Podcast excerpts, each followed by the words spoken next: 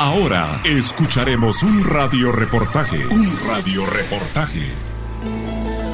Amigos, qué gusto saludarlos. Tenemos esta entrevista con personeros del Comité Pro de Sordos de Guatemala y para ello nos acompaña Kevin Cobón. Él es licenciado en Enfermería Profesional y técnico en Salud Auditiva Primaria. Bienvenido a esta cabina, qué gusto saludarte. Gracias, gracias. Un gusto saludarlos y un saludo a todas las personas que nos estén escuchando. Muchas gracias. Por favor, explícanos si hay una diferencia y vamos a hablar hoy un poquito de los hábitos y cuidados del oído y la audición. ¿Qué es la diferencia entre el oído y la audición? Pues el oído, hablemos del oído como la forma que tiene, más que todo la anatomía que tiene en cuestión del pabellón, conducto auditivo, como que todos los componentes o todas las estructuras que componen todo lo que es el oído. La audición más que todo es la fisiología, como la capacidad que tiene la persona de poder escuchar, de lograr captar los tonos, eh, bueno, diferentes frecuencias y más que todo es como la función que cumple el oído. El oído es como la estructura y la audición es como la función que, que cumple. Muchísimas gracias. Ya hablando y sabiendo un poquito de esto, explíquenos por favor cuál es la importancia de la evaluación auditiva que necesitamos. La verdad creo que el oído y la audición pues juegan un papel muy muy importante en lo que es en nuestro bienestar personal. Es de vital importancia, por tanto, cuidar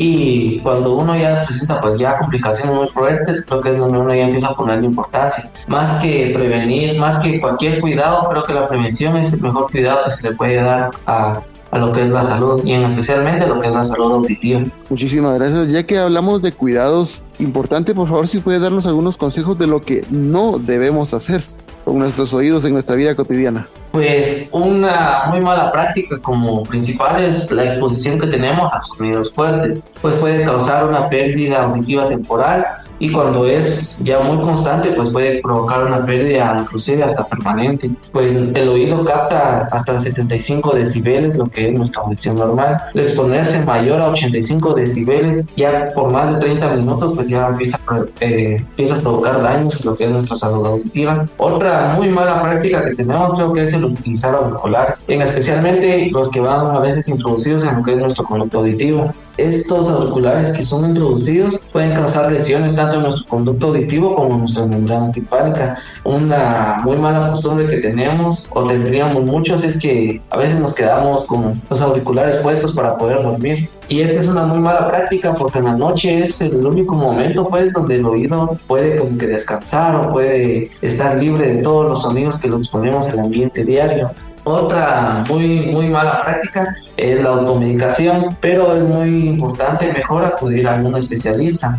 Contrastando esta parte está también que no atendemos nuestras infecciones a tiempo. Van creando cicatrices o secuelas en lo que es eh, el oído y esto, estas cicatrices pues ya provocan una pérdida auditiva. Y pues creo que una de las prácticas muy comunes o una de las más comunes es limpiarse los oídos como famosos hisopos. Nosotros no recomendamos utilizar lo que son hisopos para limpiar lo que son nuestros oídos porque eh, pues primero vamos a hablar de que la cera que se produce en el oído no es señal de suciedad. Muchos creen que, o muchos creen que la cera que tenemos nosotros es porque el oído está sucio, pero eh, esa cerita cumple funciones muy importantes, como lo es primero hidratar o mantener hidratado lo que es el conducto auditivo. Entonces a la hora que nosotros retiramos o eliminamos esta cera, pues estamos provocando que el oído se empiece a secar y eso nos va a provocar pues mucha picazón o incluso hasta dolor. Bueno, lo que, los que no usan hisopos creo que a veces introducen el dedo o utilizan a veces tapones de lapicero, incluso las llaves del carro para limpiar lo que son los oídos. Y esto es muy, muy mala práctica porque pueden causar lesiones en lo que es el conducto auditivo. No recomendamos los, eh, lo que son los hisopos, pues mucho menos algún objeto que tenga, que tenga punta, ¿verdad?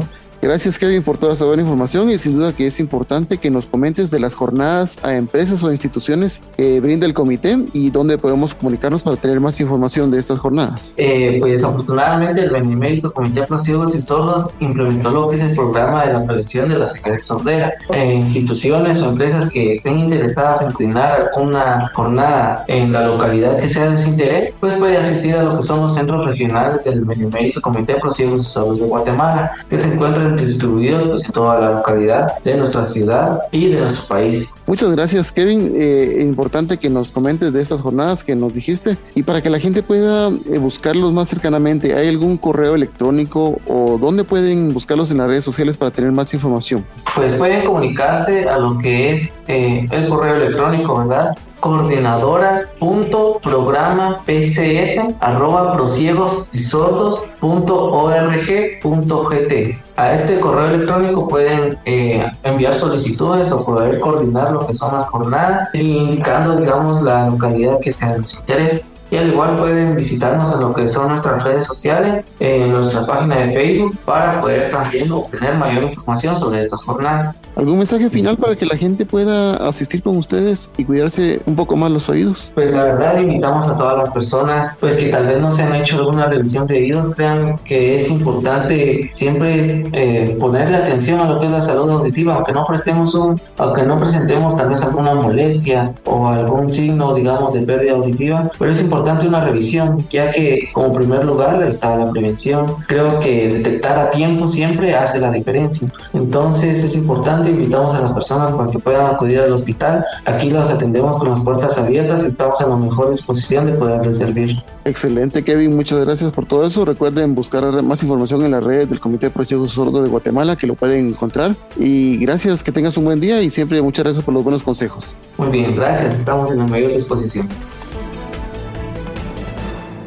Espere nuestro próximo radioreportaje. Radioreportaje. Por las estaciones de Consorcio de Radios Nacionales.